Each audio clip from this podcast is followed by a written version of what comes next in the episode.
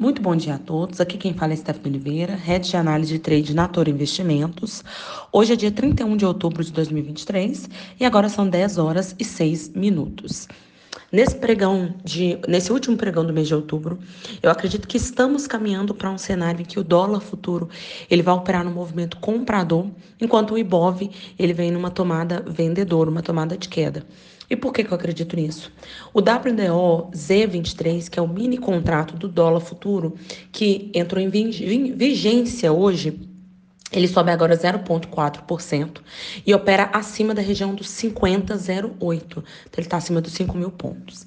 Esse movimento de alta que nós observamos, principalmente nessa primeira hora de pregão, ele é marcado principalmente pelo retorno do movimento comprador do T10, que é o título de 10 anos, rendimento, título com rendimento de 10 anos dos Estados Unidos.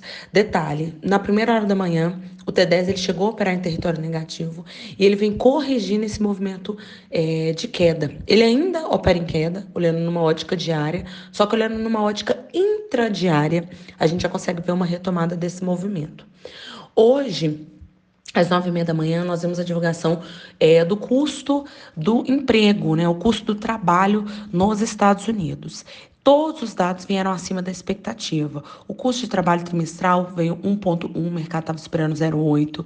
O custo de emprego, benefícios, o mercado estava esperando 0,7, veio 0,9. E o custo de emprego, salários, o mercado estava esperando 0,8 é, e aí a gente veio 1,2. Eu acredito que justamente esse dado acima do esperado é que fez com que o T10 ele retomasse o movimento comprador, porque a gente volta a olhar para a inflação e se preocupar com o cenário inflacionário norte-americano.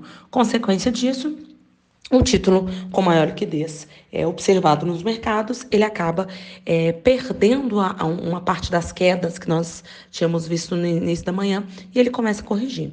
Olhando um pouquinho para o DXY, a gente consegue ver que ele já opera em território positivo.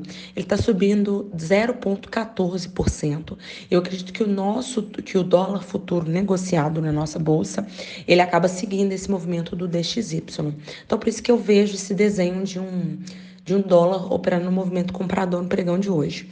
Além disso, nós estamos às vésperas da super quarta. Acredito que o receio do mercado faz com que a, os players eles tendem a se posicionar em dólar, né, comprar dólar e estarem mais, menos averso, aliás, mais averso a risco e vendedor em índice. Falando um pouco dele, o índice, é, comentando um pouco do índice futuro, também da série, Z, da série Z23, ele está operando desde as 9 da manhã. Ele opera em alta agora de 0,10%, só que eu acredito que logo, logo esse movimento de alta já vai ser revertido por um movimento de queda. Numa ótica intradiária, ele já vem operando, ele, ele, já vem desenhando esse cenário vendedor. E eu acredito que esse movimento ele vai acontecer pressionado principalmente pela abertura dos mercados que começa a acontecer agora. A Vale, ela cai 0,65%, a Petrobras cai 0,9% e o Tube 4, que é um dos principais pesos também do Ibov, cai 0,26%. Então, como os principais pesos do Ibovespa, eles indicam uma primeira hora de mercado mais vendedora, eu acredito que isso pode pressionar também o movimento de queda é, do nosso mercado, né, do Ibovespa. Aí o Ibovespa agora, que estava subindo, ele já opera em queda de 0,12%. Um ponto que eu ficaria atenta. Se o Ibovespa perder a região dos 112 mil pontos, a gente vai observar ele perder a média de 200 períodos, que é uma referência observada e que o mercado ele acompanha. Se ele perdeu 112 mil pontos, ele abre espaço para quedas muito mais abruptas. E aí, perdendo 112, a próxima região de suporte é os 108.300 pontos. Então, a gente está falando aí de uma queda de pelo menos 3.700 pontos. Não acho que ele caia 3.700 pontos hoje, a menos que a gente observe algum drive que é, aumente ainda mais essa aversão ao risco do mercado. Fora isso, acredito que ele, ele fique flertando na região do 112. Porém, se ele perdeu 112 mil, abre espaço para as quedas e é bem possível que nos próximos pregões a gente observe o Ibovespa alcançando essa região dos 108 mil pontos.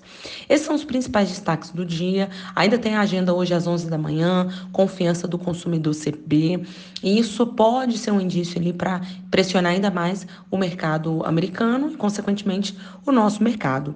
Desejo a todos vocês um ótimo dia e até a próxima.